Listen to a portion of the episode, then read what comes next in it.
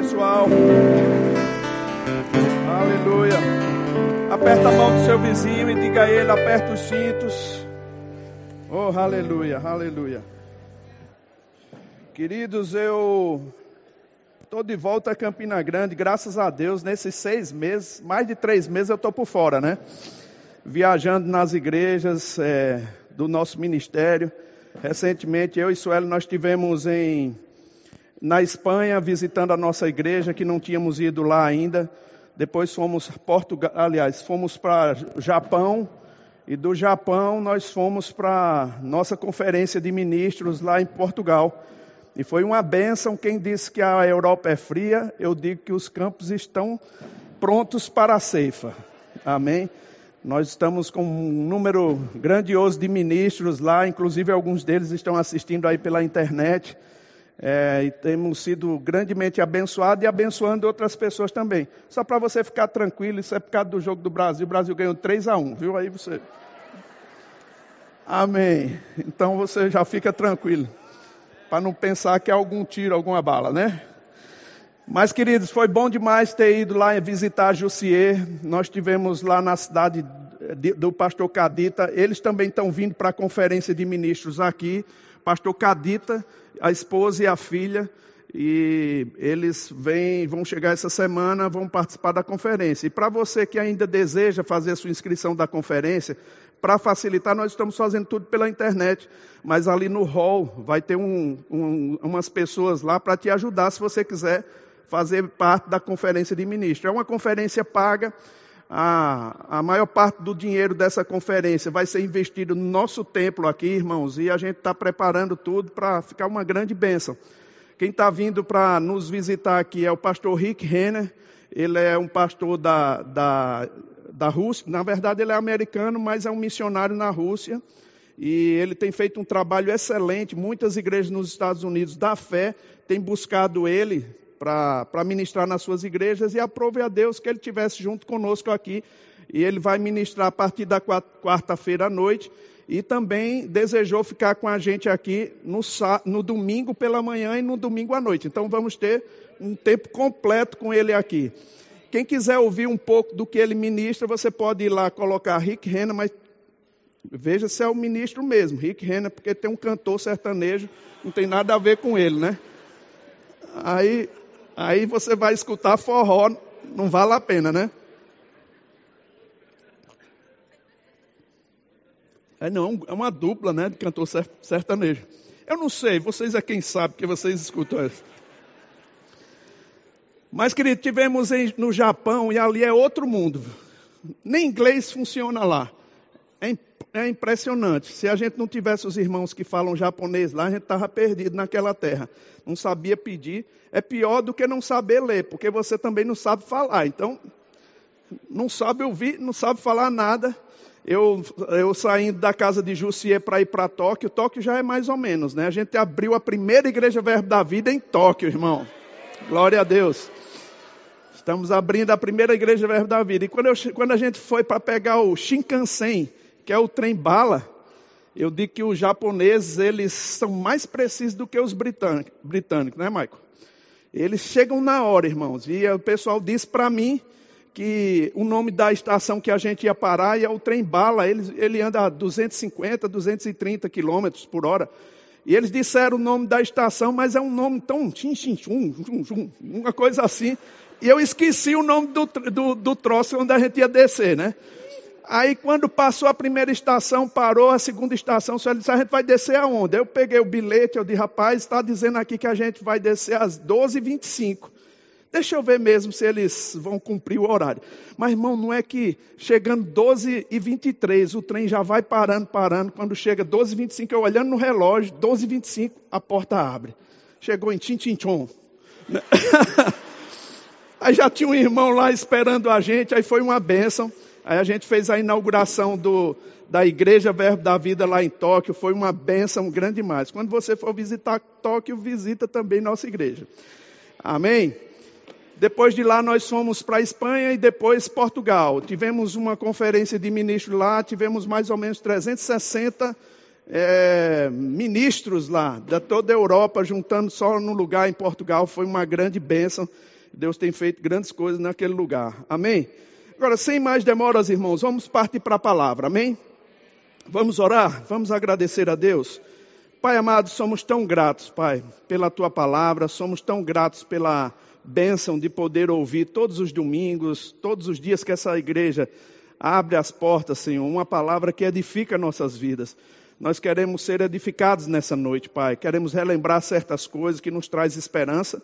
Queremos que você trate conosco. A gente quer ouvir o que precisa, não o que quer.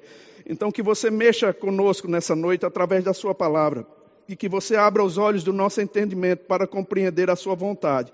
Eu quero te agradecer, Pai, reconhecer também a tua presença no nosso meio. Eu reconheço a tua unção e sei que ela me capacita a ministrar a tua palavra. E quero agradecer pela unção na vida dos irmãos que também capacita eles a ouvir, guardar e praticar a sua palavra. Esse é um dia, Senhor, que nós separamos para ouvir aquilo que você tem para nós no nome de Jesus. Amém. Queridos, eu vinha lendo um livro, na verdade eu ia lendo um livro lá para BH, eu fui ensinar na escola de ministros lá. E esse livro é do irmão Reagan, Reagan chamado El Shaddai. Quem lembra desse, desse livro? É um livro pequeno e eu aconselho até você, se você quiser, passa na livraria e pega esse livro. Mas é um livro muito poderoso. Ele fala do El Shaddai. O El Shaddai é o Deus mais do que suficiente. Às vezes, queridos, a gente passa o tempo na nossa vida e a gente começou tão bem a nossa carreira, cremos na palavra, a palavra começa a fazer efeito na nossa vida, mas nós vamos enfraquecendo na nossa fé. E por vezes a gente encontra pessoas que ajudam nesse enfraquecimento da fé. Eu não sei se você já leu, mas o apóstolo Paulo, ele fala que existem pessoas que são fracas na fé. Romanos capítulo 14, ele diz para acolher o débil ou fraco na fé, sem, pra, não para discutir opiniões com ele. Isso quer dizer que a gente pode encontrar irmãos fracos na fé, que pode crer numa parte da palavra e outra não. Eu não quero discutir o contexto daquele versículo, mas eu quero te mostrar que é possível um crente com direito a ir ao céu, com pra, privilégio de ter Jesus habitando nele, ainda viver uma vida fraca na fé. Se você não estiver escutando a palavra, se você não estiver desenvolvendo a palavra em você, é possível você ficar fragilizado. E eu estou dizendo isso por quê? Porque eu sou ministro da palavra e muitas vezes eu tenho que dar manutenção na minha vida. Eu tenho que olhar novamente o que é necessário, né, o que eu estou, eu, eu reler coisas na minha vida que me trouxeram até aqui, para eu não viver uma vida de altos e baixos, porque Deus não quer que você viva de altos e baixos.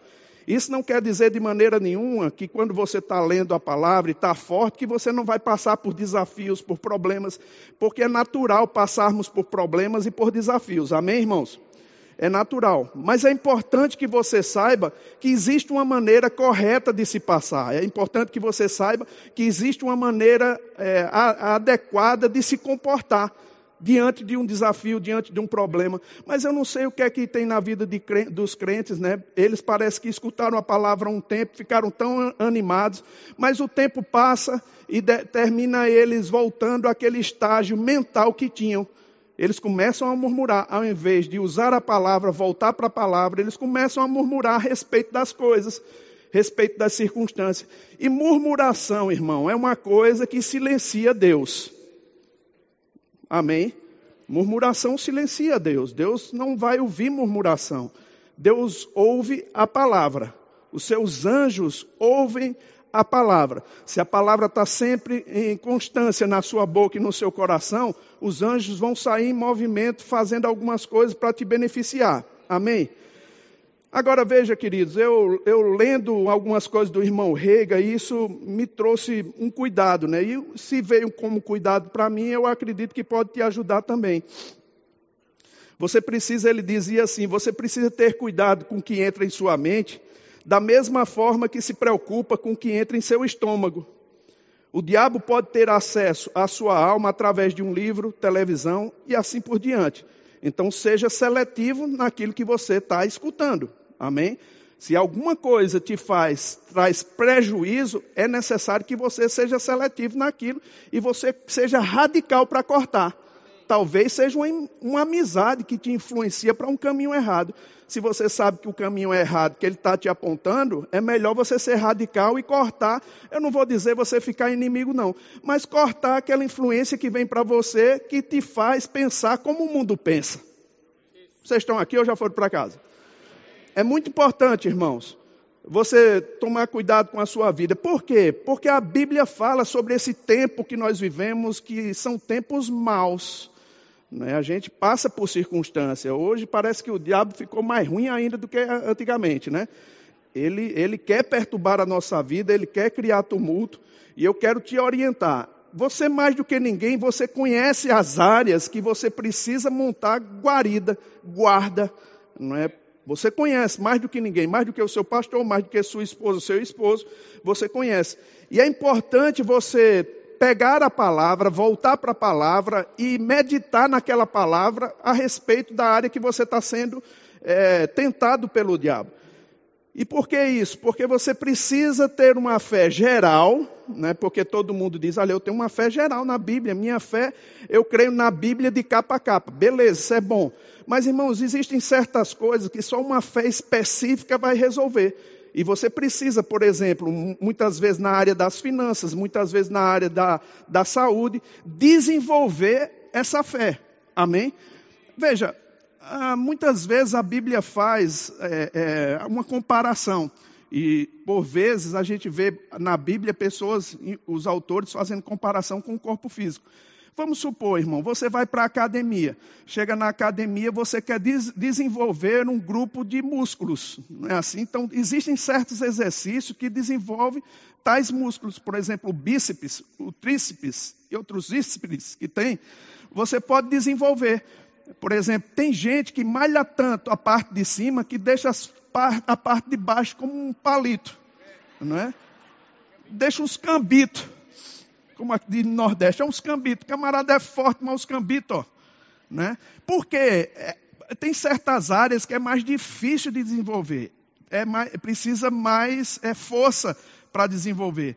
Se você vai desenvolver o grupo das pernas, irmãos, é difícil desenvolver é duro, você tem que pegar muito peso. Então, na Bíblia existem certos grupos de músculos que você precisa desenvolver. Então, precisa-se de uma fé específica naquela área. Amém? Você precisa pegar isso. Eu lembro, lendo o irmão pastor Reagan falando, ele disse assim uma coisa bem interessante. Meu pai desenvolveu a fé na área da cura, mas ainda não tinha desenvolvido a fé na área das finanças. Quando criança, a gente eventualmente ficava doente. E por causa dos custos das ligações de antigamente, não só ligava, nós não ligávamos para o nosso pai, só ligávamos quando era algo extremamente necessário. Lembro-me de uma vez que minha avó ligou para meu pai e disse para ele que eu estava com uma espécie de sarampo. Ele, ela nem terminou de falar direito. Meu pai disse: Ok, em nome de Jesus, eu ordeno que essa doença saia e desligou o telefone. No outro instante, eu estava curado. Que coisa impressionante, né, irmão? Ele pegou a Bíblia, meditou tanto na Bíblia, que criou uma certeza dentro do coração que o que ele falasse nessa área iria acontecer para a família dele. Agora, olha a declaração dele. Mas na área das finanças, ele precisou meditar. Queridos, deixa eu te dizer uma coisa. Se o irmão Reagan precisou meditar em algumas áreas e ele foi um, um grande expoente na fé, o que dirá de nós? Nós precisamos gastar tempo para meditar. Sabe, queridos, a oração ela tem seu lugar na Bíblia, na igreja, ela é muito importante. Mas você pode orar oito horas por dia e não pegar a palavra, e o diabo vai chicotear você da mesma forma. Você tem que ter um equilíbrio. Amém? Você não pode simplesmente se dedicar a orar e jejuar, que é uma coisa, são coisas boas. Mas se o jejum e a oração fizesse tudo, não precisaríamos da palavra, irmãos. Temos que ter equilíbrio nisso. Nós precisamos da oração, mas precisamos da palavra também. Amém? Conhecer a palavra, porque sem conhecer a palavra, nem saber orar você vai saber. E suas orações vão ser orações de incredulidade. E eu, eu penso que a gente precisa ser homens e mulheres da palavra, diga da palavra. Agora veja, o Senhor falou para o irmão Rega sobre Isaías 1,19. E ele diz assim: Se quiserdes e me ouvirdes, comereis o melhor dessa terra. A Bíblia em inglês diz: Se quiserdes e me obedecerdes. Veja, queridos, essa coisa é tão interessante, porque a Bíblia não diz se você quiser e for inteligente, se você quiser e for corajoso. A Bíblia diz se você quiser e me ouvir. Não está dizendo que você tem que ter um QI lá em cima, ainda que seja uma coisa boa. Mas não está dizendo que você tem que ter um PhD em alguma área, não. Ainda que seja uma coisa boa. Está dizendo que se você quiser e ouvir Ele, se você quiser desejar, você vai comer o melhor dessa terra. Diga, eu vou comer o melhor dessa terra.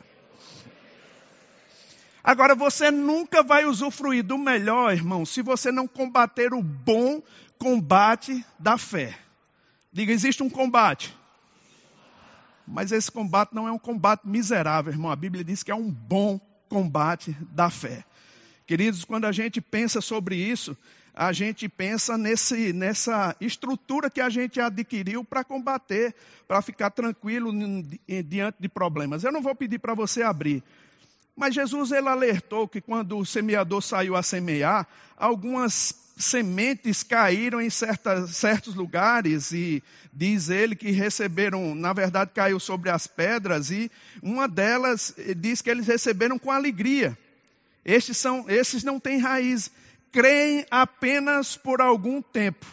Olha só, irmãos, essa frase, creem apenas por algum tempo, ela, ela, ela identifica muitos cristãos dentro da igreja. Creem apenas no domingo à noite mas na segunda enfrentam o mesmo trabalho, o mesmo problema, o mesmo diabo. Parece que quando está na igreja, aquele encosto sai. Mas quando sai da igreja, o encosto volta. Né? E você tem que saber lidar, irmãos, com isso. Você tem que tomar uma posição. E qual é a posição? É a posição da palavra. Se a palavra que você está ouvindo aqui, ela te conforta e te dá ousadia para declarar, quando o pastor fala, irmãos, é a mesma palavra que vai te dar força quando você sair. A única diferença é que você não vai ter o pastor te incentivando. Mas você pode fazer seu culto doméstico em casa, doméstico em casa. Dançar, celebrar, confessar a palavra, meditar naquilo que foi dito e as coisas vão acontecer para você. Aleluia! Louvado seja o Senhor. Amém? Queridos, eu estava em Angola e eu, eu ministrei isso lá no ministério. E o Senhor falou comigo que eu deveria ser agressivo na minha maneira de pensar. Disse, mas como assim? Agressivo? Ir para a luta mesmo? Não, é agressivo. A gente estava passando algumas situações, a igreja, tá, a escola estava fechada e a gente tinha que resolver aquele problema. Estavam querendo fechar a igreja também, e eu pensando, que diabo é isso, né? Fechar a igreja e o Senhor começou a mo mostrar que eu deveria ser agressivo na minha maneira de pensar. Ou seja, eu tinha que pegar a palavra com firmeza. É? E eu comecei a ler algumas coisas. Lá em, lá em Efésios capítulo 20, abre lá comigo, por favor. Aliás, capítulo 20 não, capítulo 3. Eu só queria ver se você estava atento.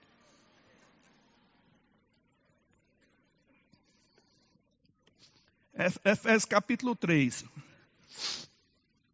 Versículo 20 diz assim: Ora, aquele que é poderoso para fazer infinitamente mais do que tudo quanto pedimos ou pensamos, conforme o seu poder que opera em nós. Agora veja a Bíblia viva, ela diz assim: Agora, glória seja dado a Deus pelo seu grandioso poder operando em nós e é, é, que é capaz de fazer muito mais do que nós jamais ousaríamos pedir ou mesmo imaginar, infinitamente além de nossas mais sublimes orações, anseios, pensamentos ou esperança. O que é que você quer dizer com isso, Guto? Ah, mas, irmão, eu vou te dizer que eu estava pensando como miserável. Você já teve pena de você mesmo? Rapaz, eu já tive, é horrível. Você, você sabe de uma coisa, irmãos? É possível uma pessoa limitar a capacidade de outra pessoa ajudar ela? É. é? Eu posso limitar a capacidade de, de um médico me ajudar. Eu posso limitar a capacidade de pessoas me ajudarem. Como? Quando eu tenho uma atitude errada, quando eu tenho um pensamento errado, quando eu tenho um comportamento equivocado. Eu limito a capacidade de pessoas para me ajudar. Quando eu me tranco para ajuda. Agora, irmãos, naturalmente falando, o relacionamento de dois seres humanos é assim. com Deus é a mesma coisa? É. A gente pode limitar a capacidade de Deus nos ajudar quando pensamos de forma equivocada. Pensamos pequeno demais. Pensamos conforme aquilo que achamos que Deus pode suprir e não na capacidade que Ele tem para suprir. Aí quando vamos orar, oramos pensando nessa condição terrena e natural que temos, aí ficamos limitando Deus na sua capacidade. Mas você acha que Deus é limitado? Você pensa que Deus é condicionado às coisas desse mundo, irmãos? Você acha que Deus é condicionado à sabedoria natural e humana que um homem pode ter para desenvolver algo para curar pessoas? Irmão, não. Meu Deus, a Bíblia diz dele que ele é o El Shaddai. O Deus mais do que suficiente. Mas a maioria das pessoas que a gente encontra, irmão, chega numa certa idade, elas dizem assim: ah, mas eu já estou velho demais. Eu já tenho certa idade. O que dirá de Abraão? 99 anos de idade. Ele, ele, com certeza ele pensou, eu já sou velho demais. Isso não vai acontecer não comigo. Mas Deus disse para Abraão: Abraão, anda na minha presença e ser perfeito. Eu sou o Deus Todo-Poderoso. O que foi que Abraão, Deus revelou a Abraão? Que ele tem condição de resolver os problemas de Abraão e ainda satisfazê-lo nos sonhos que eles têm. Que ele tem. Agora, o que ele deveria fazer é quebrar aquela mentalidade medíocre que ele tinha. Amém? Deus pôde, irmão. Deus pôde. Agora, deixa eu te passar uma coisa aqui, queridos. Eu queria que você atentasse. É, quando a gente pensa sobre Israel, pensa no que Deus fez no Velho Testamento, a gente teve que entender, deve entender que Deus estava construindo uma mentalidade de vitorioso naquele povo. Eles eram escravos quando estavam no Egito e Deus tirou eles com mão forte. E é interessante que ao longo da Bíblia, no Velho Testamento, a gente vê Deus dando orientações de como os pais deveriam falar para os filhos dos feitos que Deus fez. Abre comigo lá no Salmo 78, versículo 5, para você ver o que Deus falava com eles. Esse Salmo 75, aliás, 78.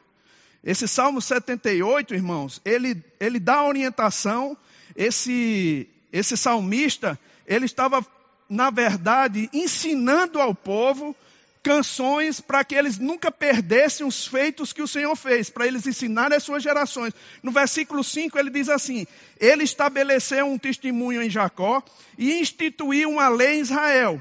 E ordenou a nossos pais que os transmitissem a seus filhos. Olha, olha só os seis. A fim de que a nova geração os conhecesse. Filhos que ainda não, que ainda hão de nascer, se levantasse, por sua vez, os referisse aos seus descendentes. Versículo 7. Para que pus, pusessem em Deus a sua confiança e não se esquecesse dos feitos de Deus, mas lhe observassem os mandamentos. Parando aqui, irmãos, isso é muito sério. O que Deus estava querendo é que a história que ele teve com o povo de Israel, tirando eles do Egito, não ficasse no esquecimento que eles fossem lembra que essa história fosse lembrada de um, de um Deus todo-poderoso que tirou eles com mão forte. Ainda continuando o salmo, no versículo 12, ele diz assim: Porque fez prodígios na presença dos seus pais na terra do Egito, no campo de Zoan. Dividiu o mar e fê-lo seguir, aprumou as águas como um, dique, guiou-os de dia com uma nuvem e durante a noite como um clarão de fogo no deserto, fendeu a rocha e lhe deu água a beber abundantemente como de abismos. Da pedra fez brotar torrentes, fez manar, fez manar água do, como rios. No versículo 21. Ah, é versículo, não, é isso aí. Parando aqui. Veja, ele queria que o povo de Israel, irmão, não esquecesse dos seus feitos. E foi assim que aconteceu. No versículo 24, a Bíblia diz, a gente está no 78, não é isso?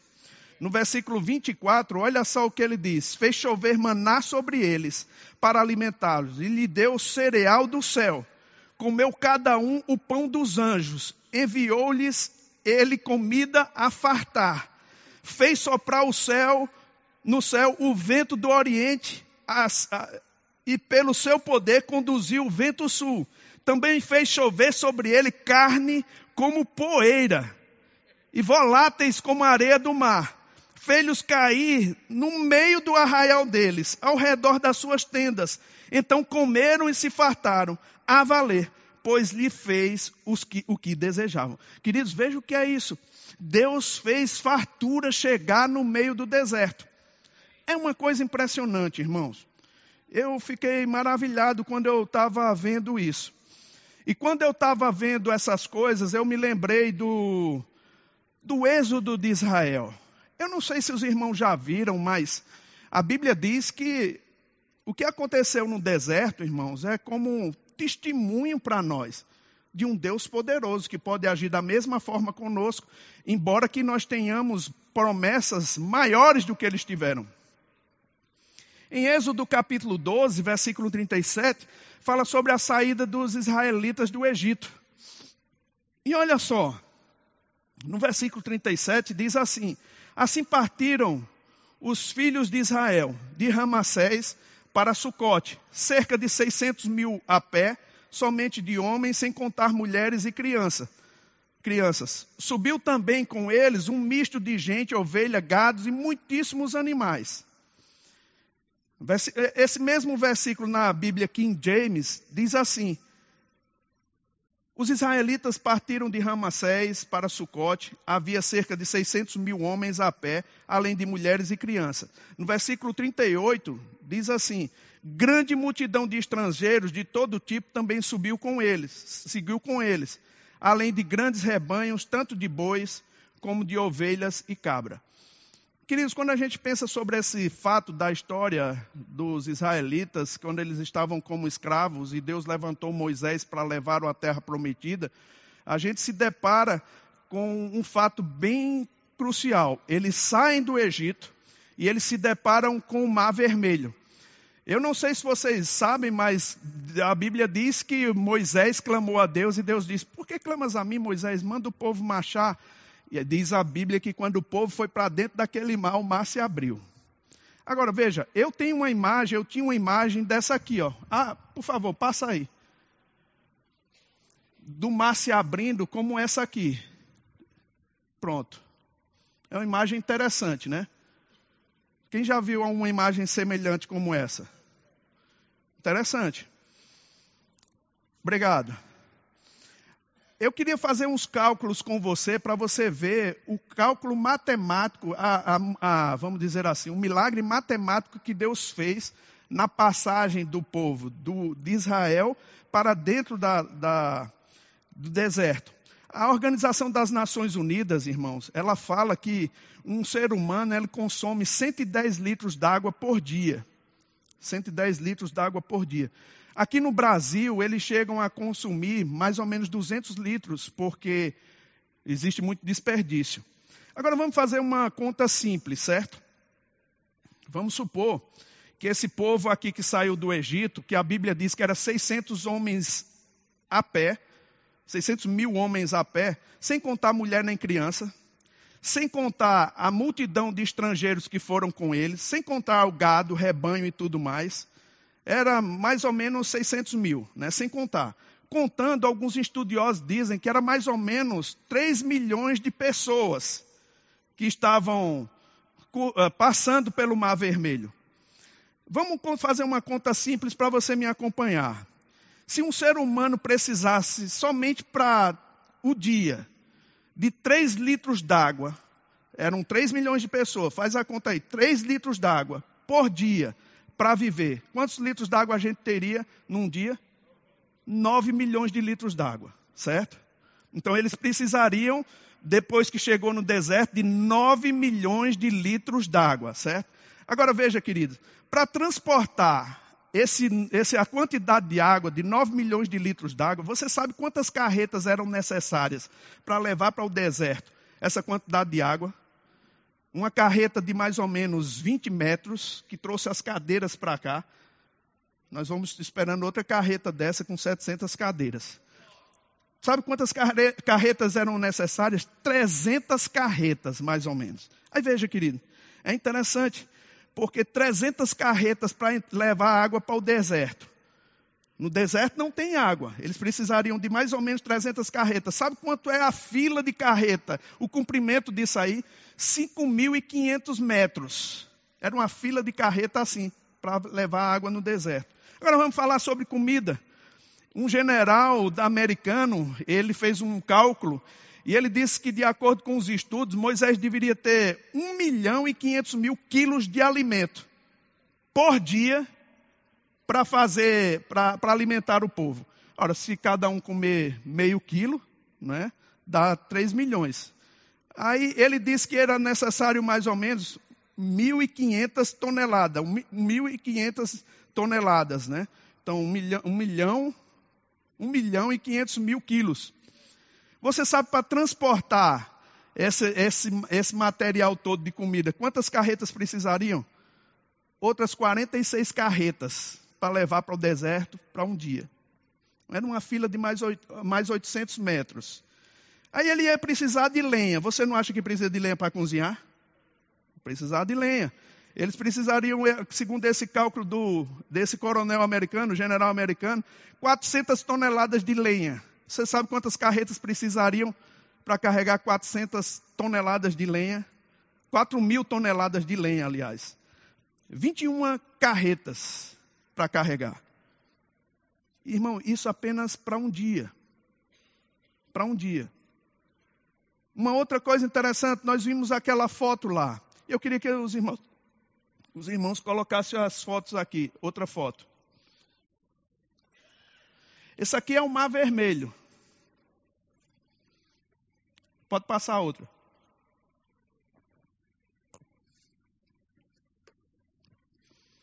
Esse general americano, ele faz um cálculo e ele diz assim, que para passar do Egito para onde eles iriam, eles precisariam caminhar na parte mais estreita do mar. Essa foto aqui, irmãos, é de, de satélite, né? Assim, é de, de, e é naquela parte verde ali, era a parte mais estreita do mar. Então ele, ele, ele entende, pode botar outra ele entende que eles passaram por essa parte. Se eles fossem caminhando em fila dupla na parte mais estreita do mar, seria uma fila para 3 milhões de pessoas de 460 quilômetros, 496 quilômetros. Para passar num, numa noite, eles teriam, segundo os cálculos dele, eh, para passar isso tudo, num, seria 35 noites para cruzar, se fosse de fila dupla. Aí passa outra fila, a outra Pronto, seria mais ou menos assim. Eles precisariam de 35 noites para passar 40, 496 quilômetros. Essa era uma, uma fila de. Pode, pode voltar. Espera aí. Aí veja, queridos, ele disse que para haver esse trabalho todo no, no deserto, essa multiplicação do que Deus fez, o milagre que Deus fez, o Mar Vermelho ele tinha que ter uma largura mais ou menos de 6.500 metros e deveria passar 5 mil lado a lado. Isso faz daquela foto que a gente tem algo muito pequeno. Seria uma largura de 6.500 metros e 5 mil pessoas para passar na noite. Agora, o irmão Reagan diz que um, alguns estudiosos estudam o suficiente para virar um idiota. E ele falou ele falou que pegou um estudo lá de um homem disse que eles passaram, na verdade, com dois palmos de água. Aí ele disse: Olha, se foi com dois palmos de água, ainda é um milagre maior, porque diz que os carros de cavaleiros de Faraó se afogaram em dois palmos de água. O que eu quero dizer com isso, querido? É que nós lidamos com um Deus sobrenatural. Aí, agora eu sei que você sabe que se nós estivéssemos lá no deserto agora e fôssemos precisar passar numa noite, a gente tinha que jogar o celular fora, né? Porque senão a gente ia tirar muita selfie. Olha lá. A outra. Ia ser assim, né? Olha a outra. Olha Moisés. Moisés moderno, ó. Ia ser assim. Aleluia! O que eu estou dizendo com isso, meu irmão, é que você tem que tirar a tampa, meu irmão. Deus é um El Shaddai. Nosso Pai é o El Shaddai. Ele é o Deus Todo-Poderoso. O que é que está te limitando, meu irmão? Se você meditar na, tua, na palavra de Deus, você vai crescer espiritualmente e os teus problemas vão estar resolvidos. Amém. Aí deixa eu te falar uma coisa. A gente pensa, queridos, que é uma vantagem. E eu queria que você abrisse comigo lá em Lucas, bem rapidinho. Abre lá em Lucas comigo, por favor. Lucas capítulo 8.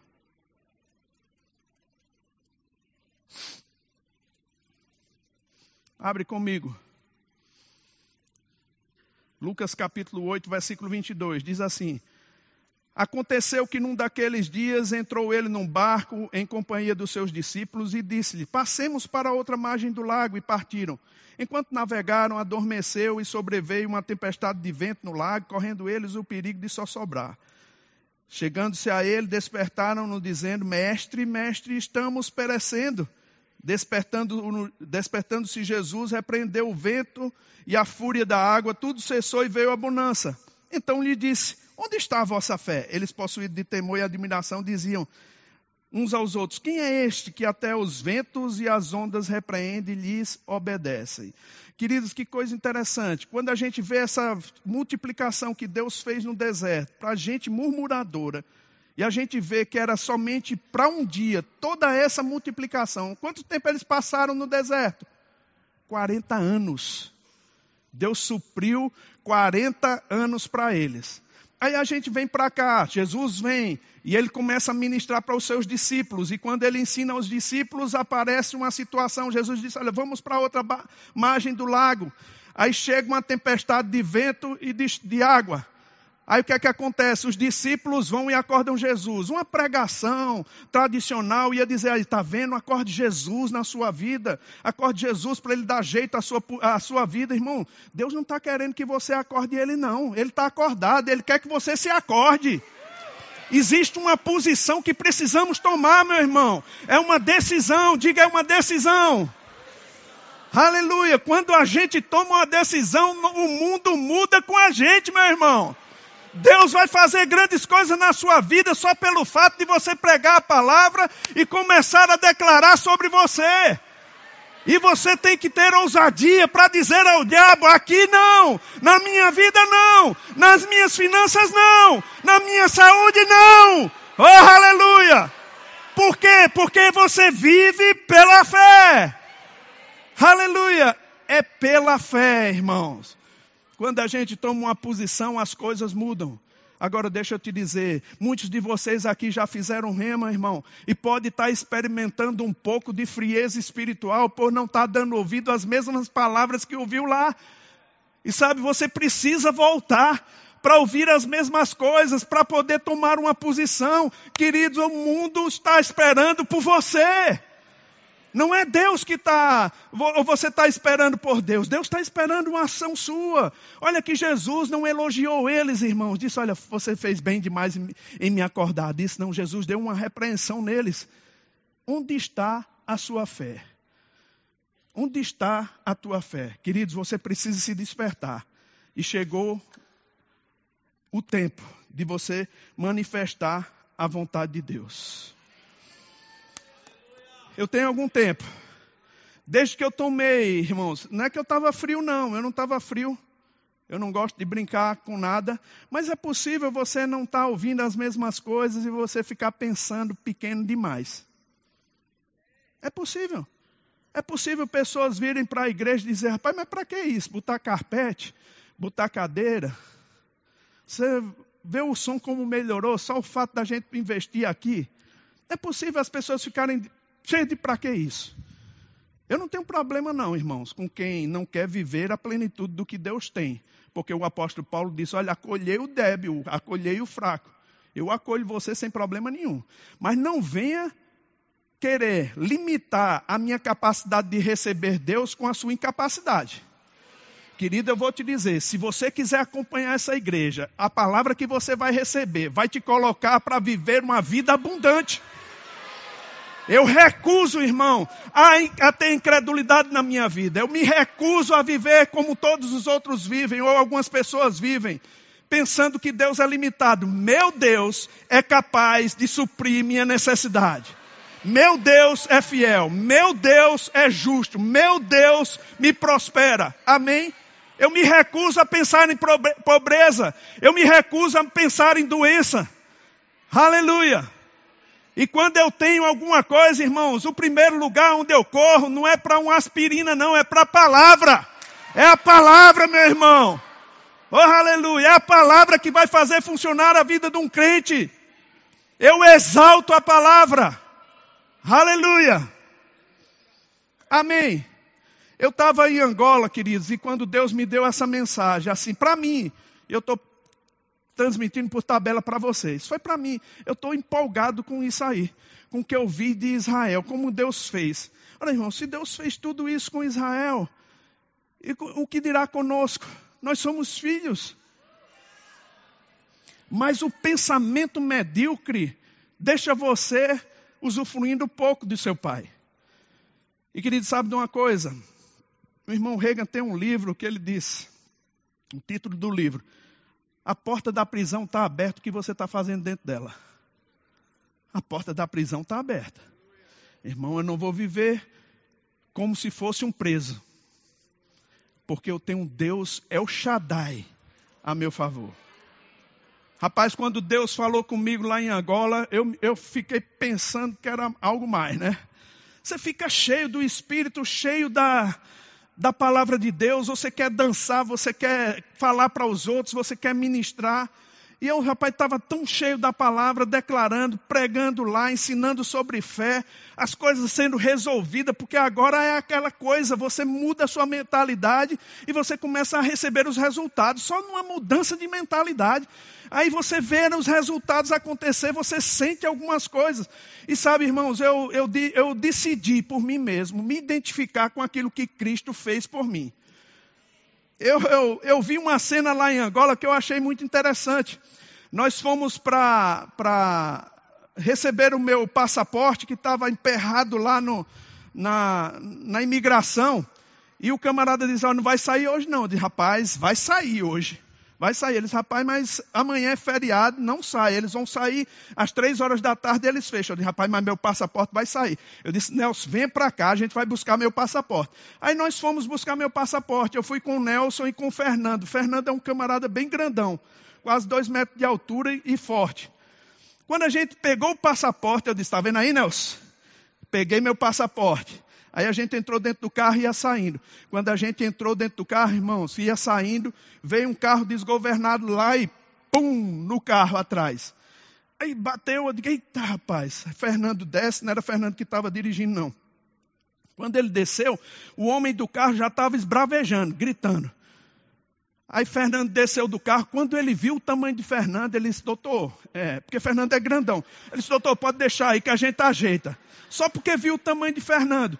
Aí eu fui descer para ver, aí Fernando disse assim, bispo, entra no carro, bispo. Eu digo, não, rapaz, deixa eu ver, bispo, entra no carro.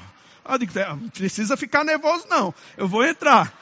Entrei no carro. Irmãos, é importante você entender isso. Quando você tem consciência do tamanho que você tem, a coisa muda de figura, meu irmão. Sabe, Fernando tem consciência do tamanho que ele é. Quando ele estufou aquele peito lá, meu irmão, e saiu, ele, o camarada chamou até ele de doutor. Aleluia! Irmão, se o diabo souber que você tem consciência do tamanho que você tem, as coisas vão mudar na sua vida, meu irmão. Chegou a hora, meu irmão, de você se identificar com aquilo que Cristo fez para você. Oh, aleluia! E celebrar porque você tem a vitória. Diga, eu tenho a vitória. Aleluia! E sabe, irmãos, o mundo precisa ver em você a autoridade que emana de Cristo. Pastor Bud, ele dizia, nós tínhamos um cachorrinho pequeno chamado Paca, eu já contei isso aqui. Bem pequenininho, um pinte. E quando eu apontava o dedo para ele, pastor Bud apontava, ele não fazia nada não, mas comigo eu apontava o dedo para Paco, Paco fazia... Assim, pastor Bud diz, rapaz, Ele sabe a autoridade que tem nesses dentes. Sabe, irmãos? E ele, pastor, dizia: Deus sabe o que faz, porque se Paco fosse grande, você estaria frito. E era mesmo. Sabe, apontar o dedo assim. E deixa eu te dizer uma coisa, irmão, você tem que descobrir a identidade que você tem em Cristo, a autoridade que você tem nele, irmãos, e reinar em vida, porque Deus te quer reinando. Oh, aleluia! Diga pela fé. Eu estou encerrando com isso, irmãos. Aí eu fiquei cheio de fé. Você pega uma mensagem, essa mensagem te abençoou, você quer abençoar outras pessoas, não é? Eu comecei a abençoar as pessoas, comecei a ministrar. E um dia lá no, no, na ministração lá em Angola, ensinando isso, aí uma irmã chegou, pastor, você vai para o Brasil na quarta-feira? Eu disse, é. Aí ela disse, amém, eu vou também na quarta-feira. Aí ela disse, seu, seu, sua passagem é executiva ou, ou econômica? Eu disse, econômica. A passagem executiva é muito cara. Aí ela disse, amém. Sentou-se lá. E eu fui com o Suelen, o Suelen estava em Moçambique, e quando chegou, a gente se, encontrava, se encontrou no aeroporto. Aí eu disse a Suelen, rapaz, eu estou com impressão no meu coração que eu vou receber uma passagem executiva. Aí eu, sabe, eu queria dar uma ajudinha a Deus, essa impressão era grande, irmão. Aí eu queria dar uma ajudinha a Deus, eu fui lá saber o preço da executiva. Fui como quem tem dinheiro, né? Chegou lá e meia volta. Não, deixa para lá. É porque eu não tenho trocado aqui, né? Querida, era cara, era quase outra passagem. Aí eu achei engraçado porque eu disse a ela, eu estou com a impressão que eu vou receber a executiva. Ela disse, tu, tu, alguém te disse alguma coisa? Não, só essa irmã que falou alguma coisa lá. Aí quando a gente foi passando na fila, o camarada olhou meu nome, Silveira Luiz, olhou, pegou, rasgou a passagem, pegou outra e me deu uma executiva. Aí eu disse, aí? Ela disse, e a minha? Aí eu disse, tem que crer mais.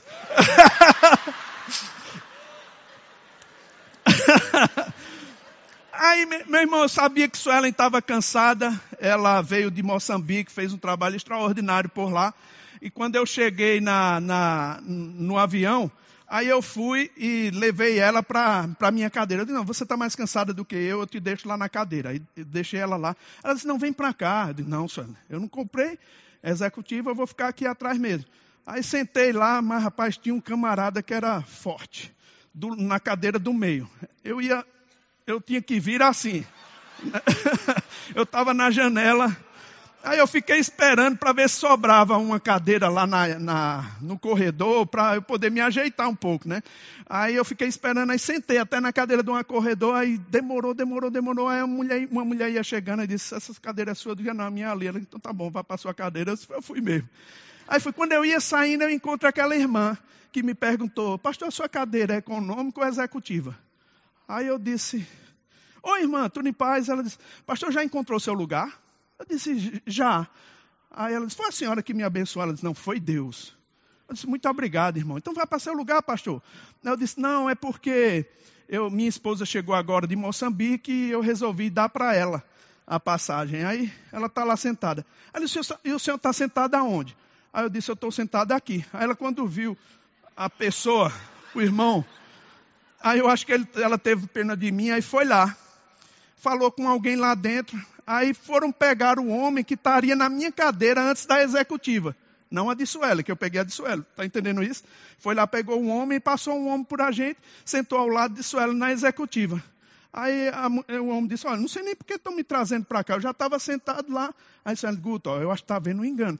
Vieram trazer um homem aqui. Eu digo, ah, mas eu não vou brigar com isso não. Deixa esse homem aí mesmo. Aí quando a mulher vai passando de novo, ela me vê de lado do, do irmão lá. Aí ela disse, pastor, o senhor não foi para lá não? Aí eu disse, não, para lá onde?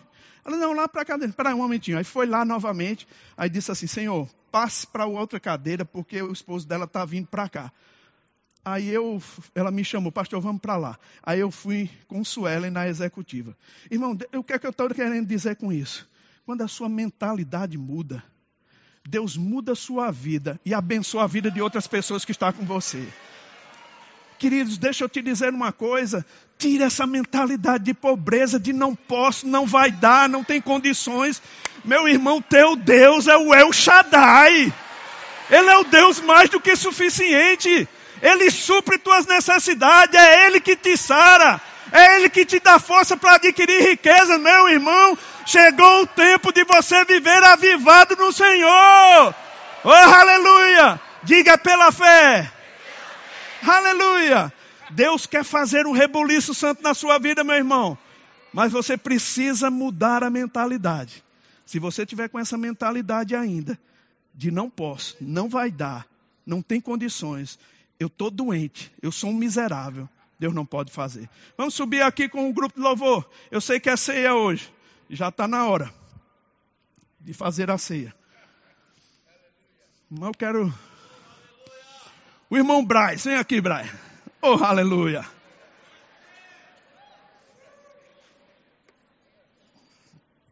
Vem aqui. Aleluia. Aleluia. Eu não vou botar você para dançar, não, Brian. Glória a Deus. Eu quero dar uma palavra para você, meu irmão. Brian, você é um príncipe. Você foi usado e você quebrou aquela mentalidade que havia de não posso naquela geração de meninos que recebia a palavra. E você se tornou um referencial. Não só para aquela nação, Braz, mas para todas as nações onde seu nome vai ser cantado. Lembra daquela mulher que serviu a Jesus com o que ela tinha, que ele disse: Olha, ninguém esquecerá o feito dela. Braz, teu nome vai ser cantado por causa de uma postura de fé.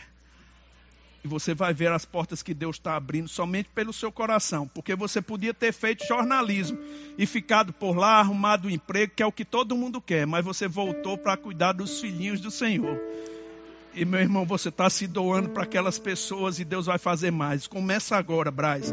Começa agora no Brasil, no JPN. O que Deus vai fazer, as portas abertas. Pode ter certeza, meu irmão, que aqui vai ser uma ponte para tudo mais que Deus vai fazer. Em nome de Jesus Cristo de Nazaré. Eu declaro sobre a sua vida, em nome de Jesus, graça e unção. Oh, aleluia! Aleluia! Aleluia! Queridos, você tem o seu Deus, é o Shaddai por você. Você só precisa usufruir disso.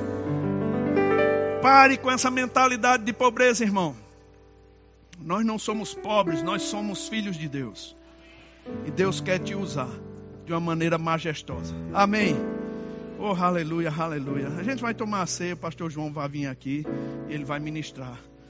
Mas eu quero que você pegue isso para ter consciência de que Deus é seu Pai. Você não precisa estar mendigando a assistência dele, não, meu irmão. Você tem. Ele habita dentro de você. Deixe que essa palavra te for, force a pensar que você foi identificado com ele na cruz. E Deus vai te abençoar. Amém, Pastor João.